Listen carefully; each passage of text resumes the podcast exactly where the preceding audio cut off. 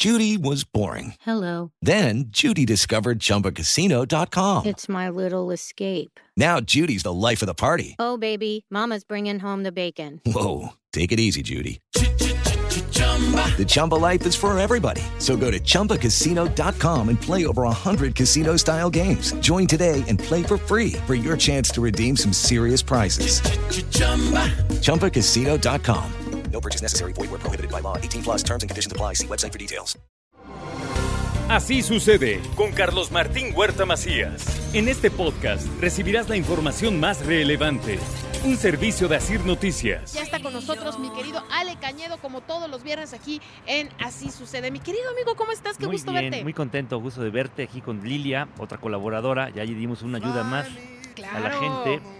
Es que ayuda, hay que ayudar a todo. Y muy contento porque hoy es 7 de julio y es el Día de la Gente de Viajes. En México es el día que se celebra. Muchas Y felicidades. yo, este, con todos mis colegas, mi esposa y mi papá, que paz descanse, era, fue gente de viajes. Mi mamá también fue gente de viajes. Ella sigue todavía viajando, pero ya no es agente de viajes. ¿Cuánto tiempo llevas tú? tú- bueno, a- a- ahorita estás trabajando en otras cosas, pero ¿cuánto tiempo te has dedicado? Pues mira, a la esto? agencia fue de 1970.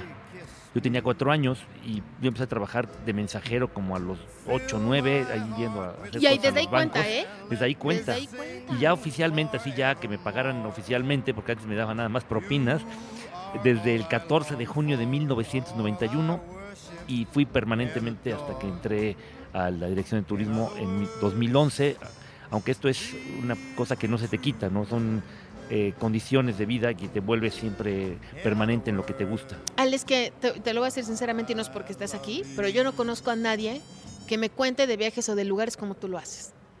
En serio, lo cuentas de una manera que dices, no sé cómo le hago, pero voy. No, pues, Tengo gracias. que ir, ¿no? Tengo O sea, que ir, tenemos que ir. Y ahora vamos a ir a. California. La semana pasada fuimos a San Diego. Entonces tomamos un coche, vamos a tomar unas autopistas más bonitas que tienen cada, cada car- lado 7, 8 carriles. Que la verdad contradice lo que debe de ser porque mi buen amigo Alfonso Vélez siempre postea y pone cosas de que si pones más carriles no es que mejores la circulación, metes más coches.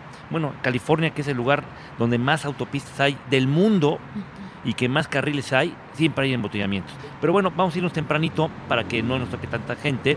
Vamos a cruzar toda la Santa Bárbara Freeway y vamos a llegar primero, antes que nada, antes de llegar a Los Ángeles, Ajá. a un lugar que, que la gente confundía mucho porque todo el mundo pensaba que Disney estaba en Los Ángeles. No, y sí, Disney no. está en Los Ángeles, está en Anaheim. Y Anaheim además no, no creas que es muy grande, pero hay muchos municipios y condados, están pegaditos uno del otro, y entonces vas cruzando la calle, no te das cuenta y ya cambiaste de uno a otro.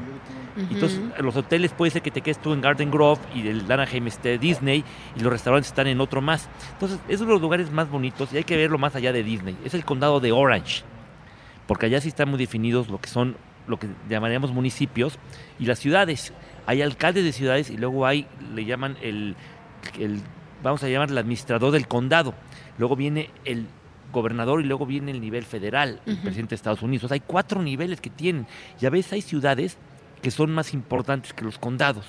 Y condados que son los que tienen muchas ciudades pequeñas que se vuelven muy fuertes. Aquí tienen unos lugares más allá de Disney históricos, tiene un, arte, un distrito de arte que está dando mucho en Estados Unidos, en Miami hay uno nuevo también, en que arte en la calle o arte de que hay muchas galerías puestas al mismo tiempo. Uno pensaría, no, yo no quiero de vecino una galería. Aquí están pensándolo al revés. Es como los hoteles. El mejor vecino de un hotel es otro hotel. Igual debe ser el mejor vecino de un restaurante es otro restaurante.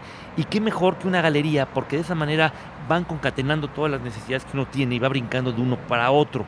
Además tenemos uno de los lugares de la buena comida que es el Anaheim Packing District, que es un lugar en el centro de la ciudad donde se encontraba antes una empacadora de naranjas.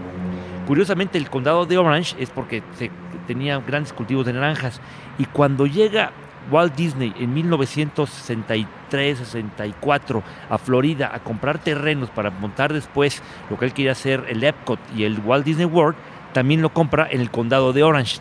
Recordemos que Florida es el mayor productor de naranja de Estados Unidos.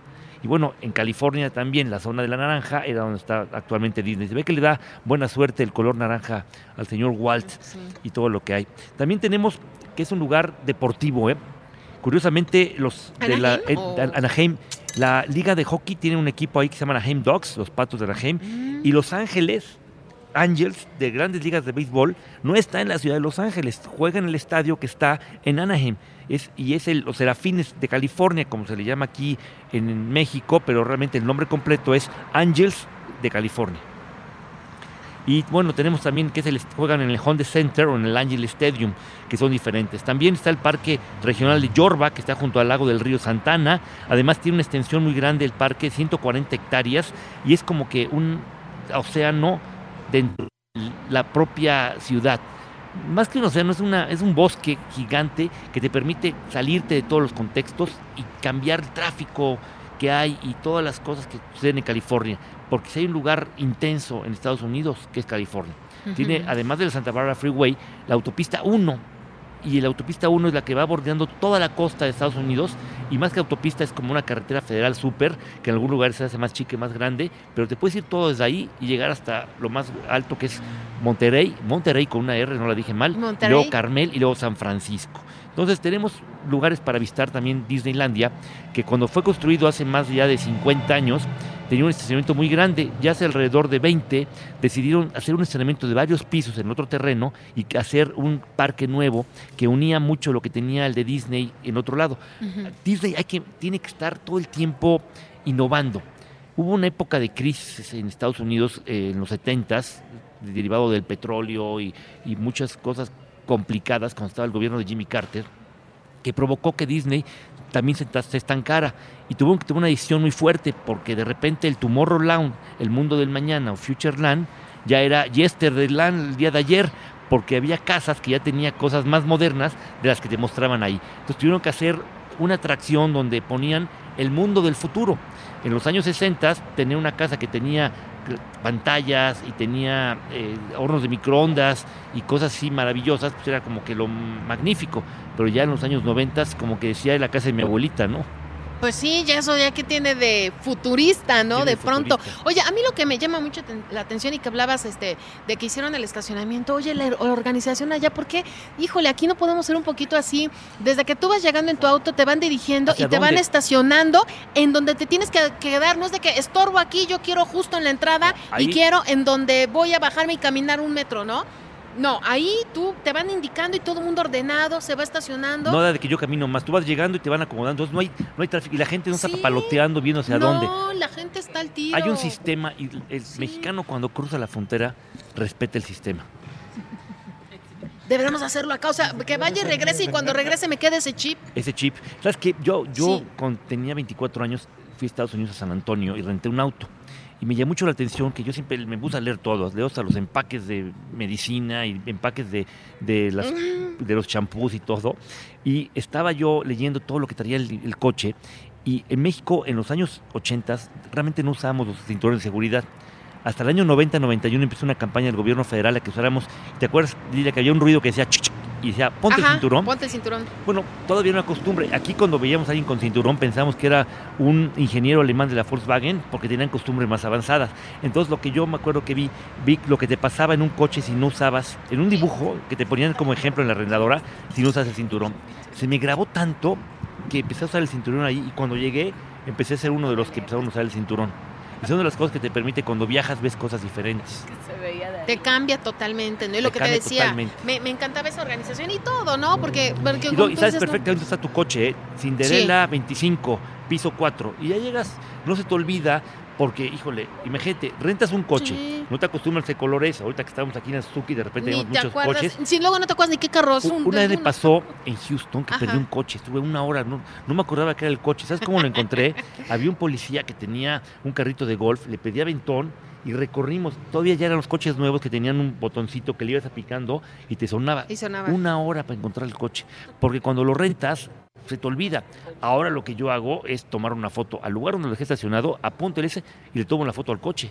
Exacto, pues así, así tiene que ser. Mi Ale, muchísimas gracias, como siempre, No, un gusto siempre. viajar contigo. Gracias, mi querida Moni. Oye, Gracias. oye, mucha gente luego me pregunta, oye, le quiero preguntar a Ale, ¿cómo, Ah, ¿dónde te contactan? En Twitter, Ale Canedo P. Instagram, ya estoy también en, en Threads, no sé si lo dije bien. Luego mis cuñadas dicen que pronuncio mal en inglés, pero es Threads. Pero, pero me entienden, ¿no? ¿Me entienden, no? Me- llego al otro lado y camino y, y- y no me quedo sin comer. Y no me quedo sin En comer. Ale Canedo P, ahí, ahí estoy a sus órdenes. Muy bien, muchísimas gracias, Ale. Buenos días.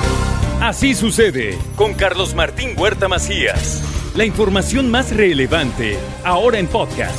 Sigue disfrutando de iHeartRadio.